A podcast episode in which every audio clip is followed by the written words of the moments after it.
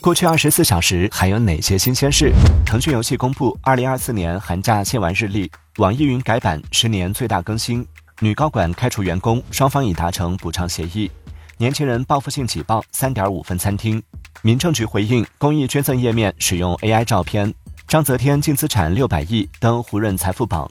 苹果发布视频为 Vision Pro 发售预热。韩国通过禁食狗肉法案，二零二七年起禁食狗肉。现在登录喜马拉雅、苹果播客、小宇宙，搜索订阅《往事头条》畅听版，解锁每日新鲜事，听资讯更畅快，尽在《往事头条》畅听版。